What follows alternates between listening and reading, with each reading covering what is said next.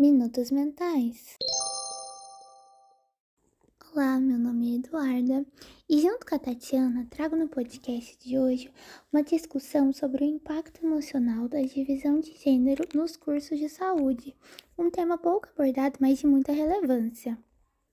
Começando com algumas referências, o Borges, em 2021, traz para gente que a igualdade de oportunidades nos ambientes políticos e intelectuais ainda é um processo em construção, seja na representação política, nos espaços de poder, na educação, no atendimento à saúde, seja no nível salarial, na autonomia econômica e no acesso ao mercado de trabalho. Os cursos de saúde não estão fora desse desajuste e eles também sofrem com a divisão sexual no trabalho. Ele também diz que as pesquisas em saúde, historicamente, voltam-se para os setores de trabalho e condições de trabalho predominantemente masculinos. Esses estudos devem ser validados e ampliados para incorporar as análises do trabalho feminino considerando os fatores que afetam de maneira mais específica as trabalhadoras, tais como cargas físicas de trabalho, conciliação entre traba trabalho e família e relacionamento com os clientes e assédio sexual. Segundo o artigo Gênero e Divisão Sexual no Trabalho em Saúde, publicado em 2021, em muitos países a força de trabalho feminina ultrapassa 75%. Esse dado se reflete nos cursos de medicina, que eram ocupados majoritariamente por homens e hoje passa por um processo de feminilização. No entanto, ainda há uma concentração de mulheres em ocupações de saúde de menor qualificação e apenas uma minoria em ocupações de qualificação mais elevada. Estudos sobre a satisfação médico-paciente demonstraram maior satisfação de pacientes com atendimento por médicas elas frequentemente colaboram, envolvem-se, estabelecem relações de comunicação mais democráticas com os pacientes na tomada de decisão, tendem a desenvolver uma melhor eficácia nas relações preventivas. Segundo Farmelinger, em 2010, a maior parte dos empregos femininos continua concentrada em alguns setores de atividades agrupada em pequeno número de profissões, como serviços domésticos, administrativos, na área social, na educação e na saúde em geral. No setor de saúde, a participação feminina chega a quase 70% do total, com 62% da força de trabalho das categorias profissionais de nível superior, chegando a 74% nos estratos profissionais de níveis médio e elementar. A categoria profissional mais feminilizada é a dos nutricionistas, em que as mulheres correspondem a 95% dos profissionais.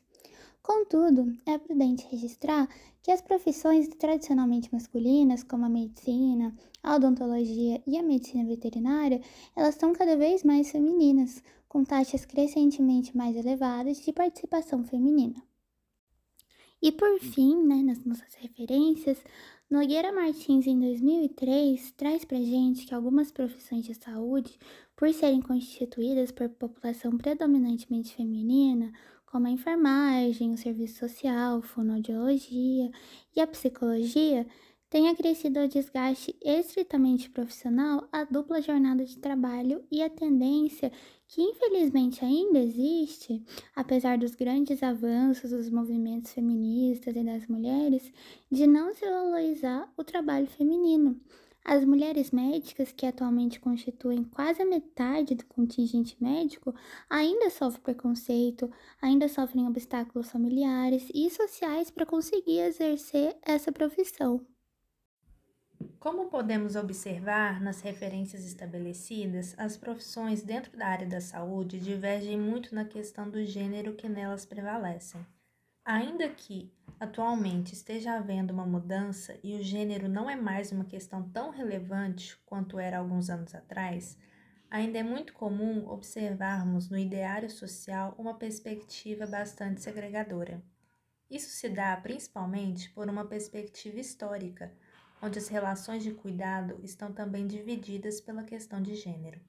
A filósofa Nancy Fraser traz em uma de suas produções a reflexão sobre as contradições do capitalismo e cuidado ao longo da história, abordando de forma muito completa como a divisão entre o cuidar e a posição de manutenção financeira foram sempre muito segregadas em relação ao gênero.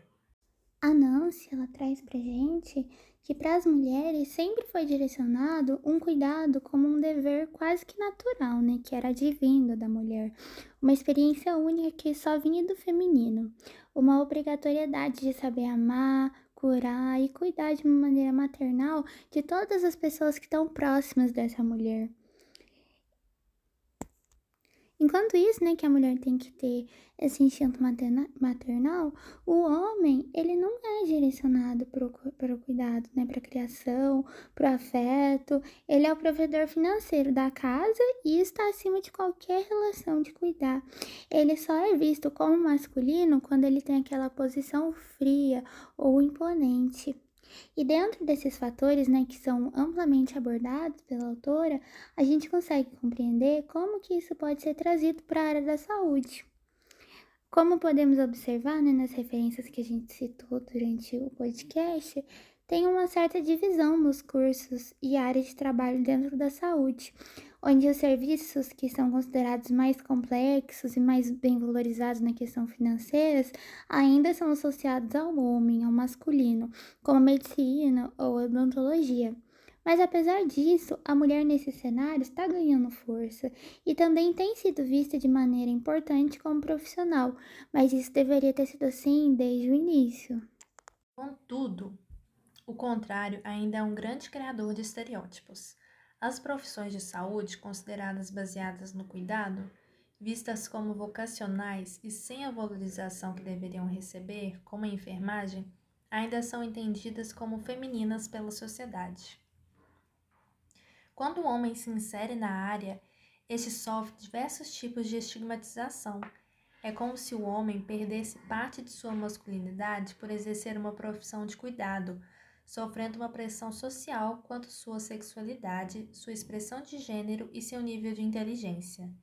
Isso acontece não somente na vida profissional, mas desde a escolha do curso pelo adolescente, por exemplo.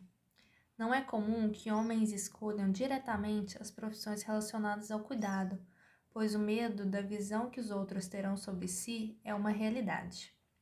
Quando chegam no ambiente acadêmico, podem perceber o preconceito advindo de sua própria família ou de seus próprios colegas e professores. No ambiente de estudo, por exemplo, para esse homem, ele vê que tem poucos outros garotos, né, poucas outras pessoas do gênero masculino nas salas, sendo que os que estão ali, eles presenciam várias vezes a correlação do curso que eles fazem com a figura do feminino, e isso vem dos próprios docentes muitas vezes.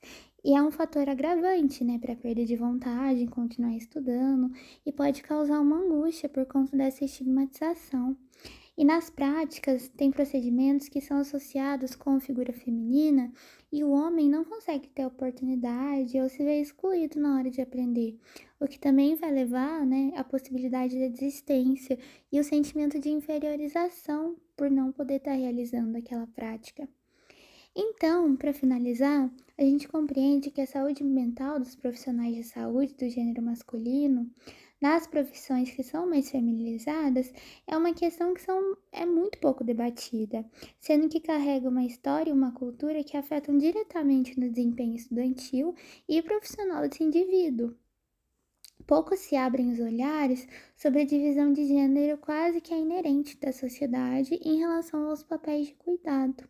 O homem é um ser humano capaz de desenvolver afetos e de cuidar, assim como a mulher é. Ele é passível de oferecer um cuidado integrativo e cientificamente baseado para todos os seus clientes. Na minha visão, esse entendimento deveria ser considerado para discussão dentro do próprio ambiente acadêmico, porque o apoio dos docentes é um pilar fundamental para o estudante seguir à frente. Abrir meios de comunicação transversal que tragam à tona o entendimento sobre as desigualdades e os preconceitos que são relacionados ao gênero dentro da faculdade é importante para que o acadêmico consiga construir sua identidade profissional sem influência dos estereótipos que eles sofrem.